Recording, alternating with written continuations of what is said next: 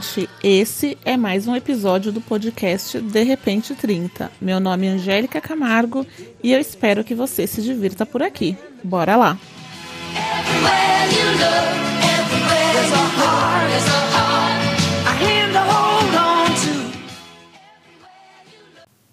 Eis que chegamos no quarto episódio desse podcast, ou seja, já passou um mês desde a estreia, vamos dizer assim. E eu estou muito feliz e muito grata por todas as mensagens, todas as trocas, é, todas as interações. E já aproveitando para pedir, né? Segue lá no Instagram, arroba de repente 30 podcast. e foi só no quarto episódio também que finalmente deu certo essa entrada. Aleluia! E um agradecimento especial para você que está me ouvindo, que você sabe quem. e o tema de hoje é um tema que cerca a minha vida já há muito tempo e no qual eu tenho pensado e tenho lido e relido muito nos últimos dias, nas últimas semanas. E conversando ontem com uma amiga, Marília, me deu esse clique de que seria o momento certo para se falar sobre isso. Na verdade, eu já ia falar de qualquer forma, já estava na minha pauta, mas ontem deu um clique. E é engraçado, né, quando a gente tem esses cliques na nossa vida. E eu vou falar sobre autorresponsabilidade. Autorresponsabilidade é uma palavra grande, ela tem 4, 8, 12, nanana, 21 letras. É uma palavra grande, mas é uma palavra muito pesada também. Por quê? O que é autorresponsabilidade, né? Eu comecei a ler um livro do Paulo Vieira que chama O Poder da Autoresponsabilidade. E eu gosto muito da definição que ele dá. A autorresponsabilidade é a crença de que você é o único responsável pela vida que tem levado. Sendo assim, é o único que pode mudá-la. Gente, e isso parece besta, parece muito óbvio, mas às vezes não é tão óbvio e nem tão claro assim. E é algo que eu tenho pensado cada vez mais porque você ser autorresponsável é você assumir as rédeas da sua vida. E às vezes a gente não vai conseguir fazer isso. Às vezes a gente vai passar a vida inteira e não ter as rédeas das nossas vidas. E é, é complicado, né? Porque quando você tem as rédeas da sua vida, é um alívio que te dá tão grande. Você ter as rédeas da sua vida vai estar muito além de você pagar as suas contas tá? Você assumir o controle da sua vida é você entender que está tudo bem, não estar bem às vezes, é você entender e conseguir enxergar as pessoas que estão ao seu redor, e é você entender que realmente é, nós somos os responsáveis pela nossa vida e nós somos os responsáveis por definir o caminho que a gente quer seguir nessa vida. A vida ela é tão curta, ela é tão passageira, ela é tão rápida, né? Muitas das vezes que a gente se perde um pouco nisso e aí a gente fica muito sem saber para onde ir, o que fazer, como começar, como recomeçar. E esse livro, ele me trouxe muitas e muitos insights, muitos pensamentos bons e me fez abrir meus olhos e a minha cabeça para coisas que eu ainda não tinha pensado e reforçar coisas que eu já acreditava, que eu já seguia como certas para mim. E aí, quando eu falo que é uma palavra que está na minha cabeça há algum tempo, parando para pensar bem, ela está mais forte na minha vida desde os meus 18 anos. Quando eu fiz 18 anos, a minha mãe teve uma doença de, do nada, ela sentia muitas dores e passava muito mal. E de uma hora para outra a gente teve que correr com ela para o hospital e de uma outra de uma hora para outra ela teve que passar por uma cirurgia é, muito invasiva que a debilitou por um certo tempo e eu tinha 18 anos, eu tinha acabado de sair da escola, estava no meu primeiro emprego de carteira assinada, apesar de já trabalhar desde os 15 é, eram muitas coisas novas para eu lidar, para eu lidar sozinha, porque eu tenho mais irmãos, mas todos já são casados, todos têm, têm as suas vidas, e naquele momento somente eu estava morando com ela. Então foram muitas coisas para eu lidar ao mesmo tempo. E parando para pensar, foi nesse momento que esse termo autorresponsabilidade fez, começou a fazer sentido na minha vida, porque foi a partir desse momento que eu tive que tomar as rédeas da minha vida e entender que todas as ações que eu tomasse dali em diante é, não afetaria somente a mim, afetaria a minha mãe também, porque ela estava passando por uma situação que a deixava mais debilitada e também influenciaria em como seria o meu futuro dali em diante. Então, eu mudei muitas coisas na minha vida. Eu não perdi a minha essência, porque eu sou muito moleque, eu sou muito risonha, eu sou muito alegre, debochada. Então, eu não perdi a minha essência, mas eu tive que mudar um pouco as diretrizes da minha vida, o que era uma coisa muito doida para uma menina de 18 anos, né?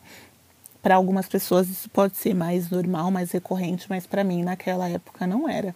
Então, analisando essa palavra em relação aos meus 18 anos e em relação aos meus 29 anos, muita coisa mudou. E é muito doido pensar quanto tempo passou já e quantas coisas avançaram. E aí esse livro que eu estou lendo, porque ainda não terminei, ele traz como metodologia seis leis para conquistar a autorresponsabilidade. E eu vou falar uma de cada vez e falar um pouquinho sobre elas. A primeira é calar-se em vez de criticar. E falando assim parece muito fácil, mas é muito difícil a gente não criticar o outro. É, seja porque a gente não gosta da pessoa, seja porque a gente não concorda com as atitudes dela, seja porque ela realmente não está agindo de uma maneira correta é, a gente sempre está julgando e criticando o outro. E isso não, não nos torna melhor pior do que ninguém. Isso só nos torna um babaca. Porque que, que muda, né? Na nossa vida e na vida do outro, a gente ficar criticando ele é, sem, sem estar disposto a ajudá-lo a melhorar em algum aspecto. Nada.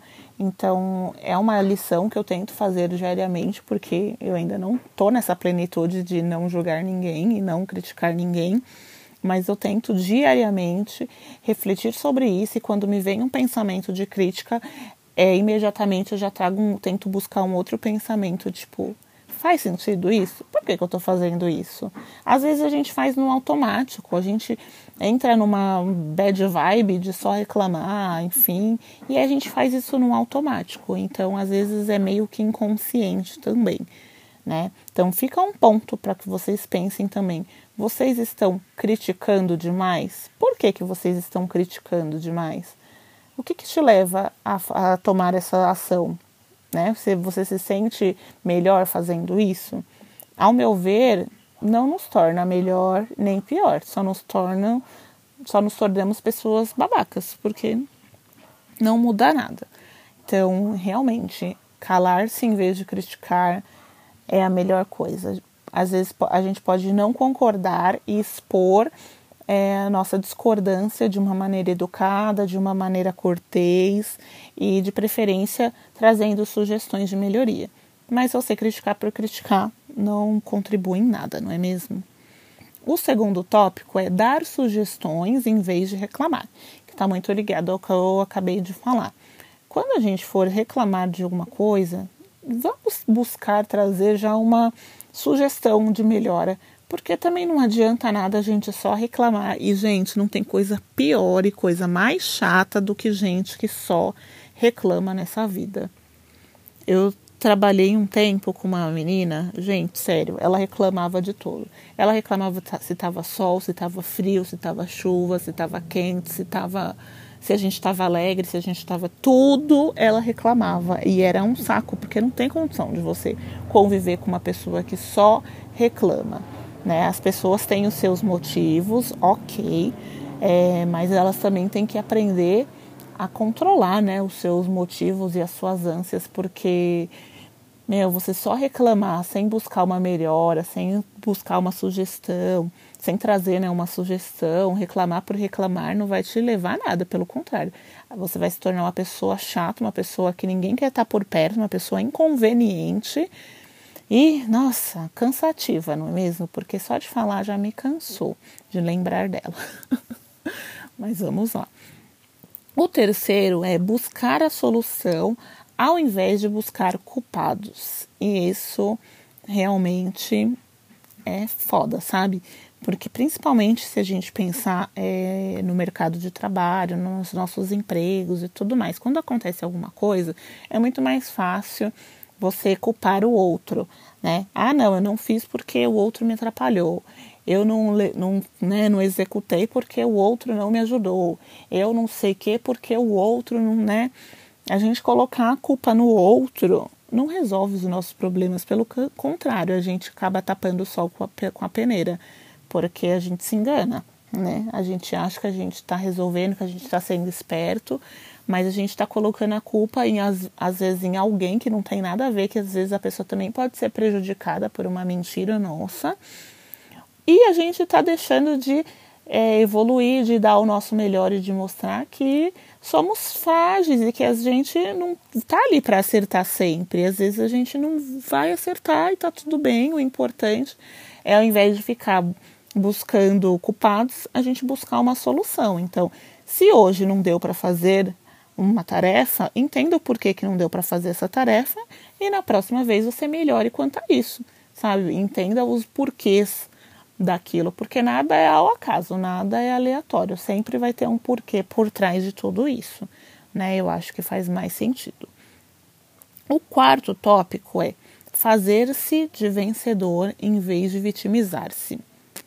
É, isso já é um ponto mais polêmico, assim, né? É, depende do que a pessoa entende como vitimizar-se, mas ok, vamos pular as polêmicas e partir para o prático. É, tem coisas que a gente realmente, a gente fica se colocando numa posição de ah, eu não consigo, eu não posso, eu não isso, eu não aquilo, ao invés de tentar ver o lado positivo das coisas e buscar uma solução e uma alternativa para aquilo.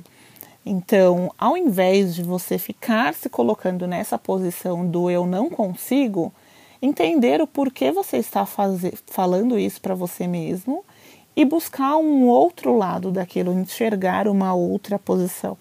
Eu, pessoalmente, sou uma pessoa que eu tento sempre manter o positivismo na minha vida, porque a vida já é muito fodida para a gente continuar pensando de uma maneira negativa, não é mesmo? Então eu sempre tento ver o lado bom e o lado positivo das coisas, por mais difíceis que eles sejam. No final eu sempre acredito que as coisas vão dar certo.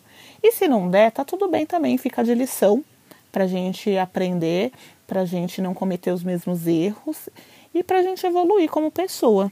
Não tem muito o que fazer. Né? Então, sair desse estado de coitado, de se sentir inferior e de se sentir incapaz para tentar mudar a sua visão, mudar o seu mindset. Muito claro que muitas das vezes é, são fatores que vão ser muito mais é, intensos e vão ser muito mais profundos do que só isso que eu estou falando, né? Cada um tem os seus motivos para se sentir de certa maneira. Então, se você estiver se sentindo de uma maneira muito desconfortável e você não conseguir por si só mudar o seu mindset, mudar né, o seu pensamento, a sua visão, procure ajuda.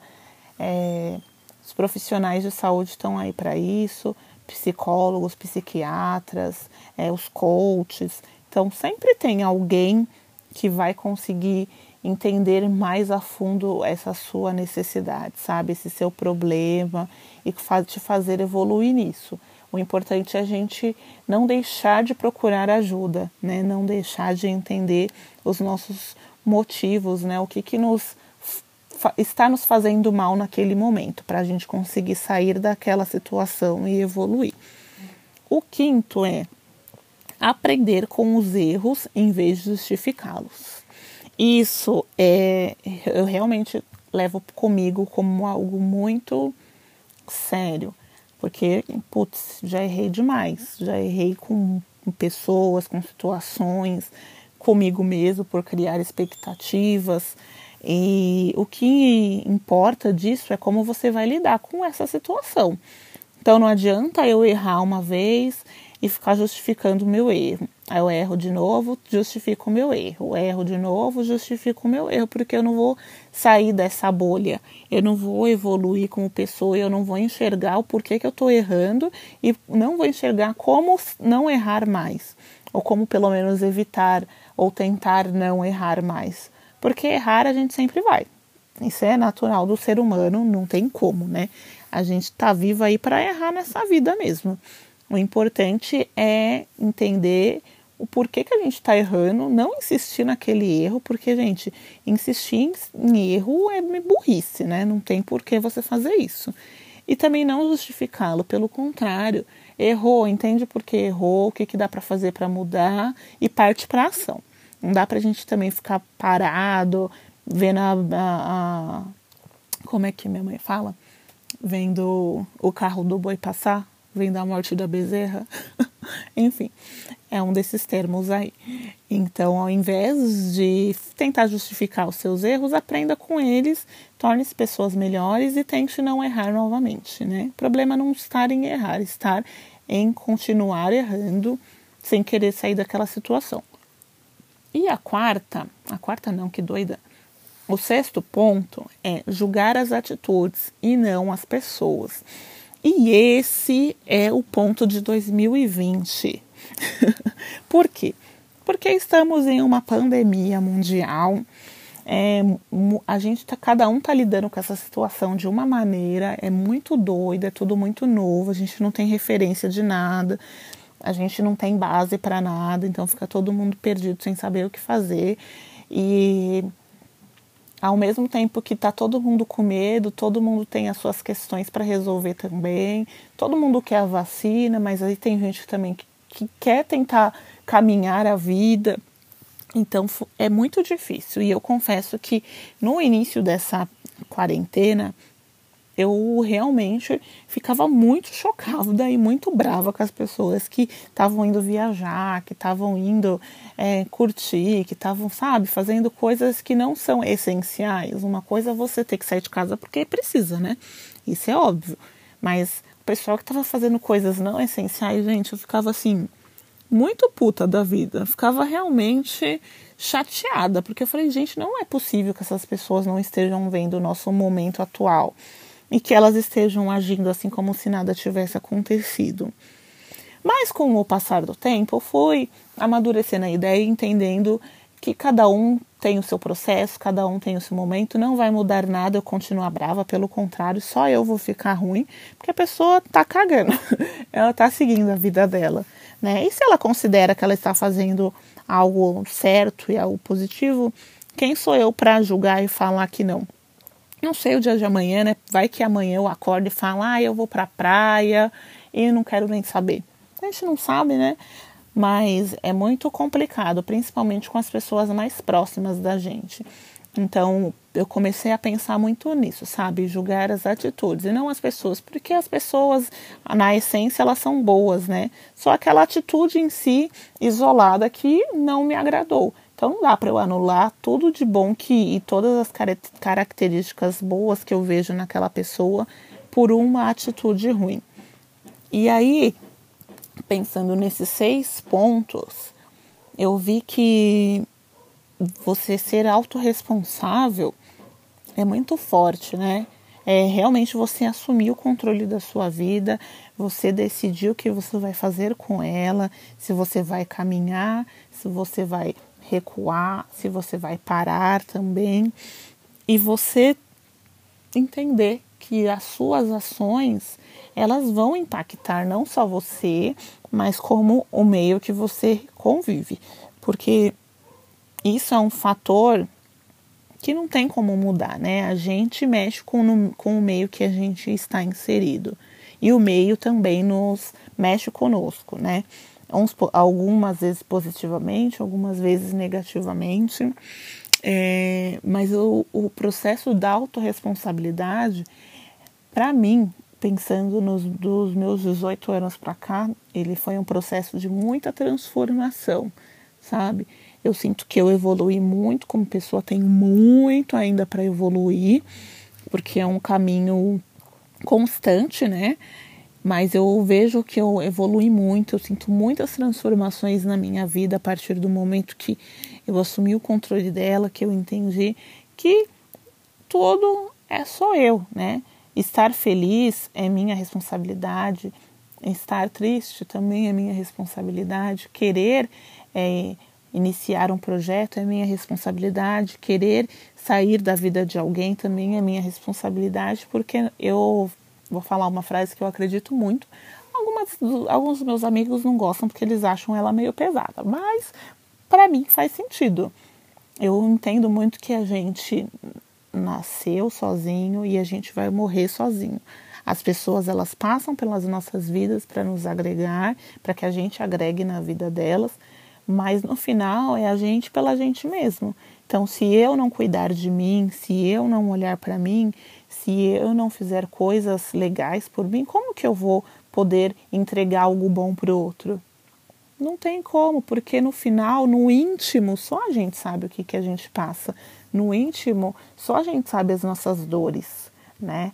Então, a gente nasceu sozinho, a gente vai morrer sozinho e a gente abraça as pessoas legais no meio do caminho.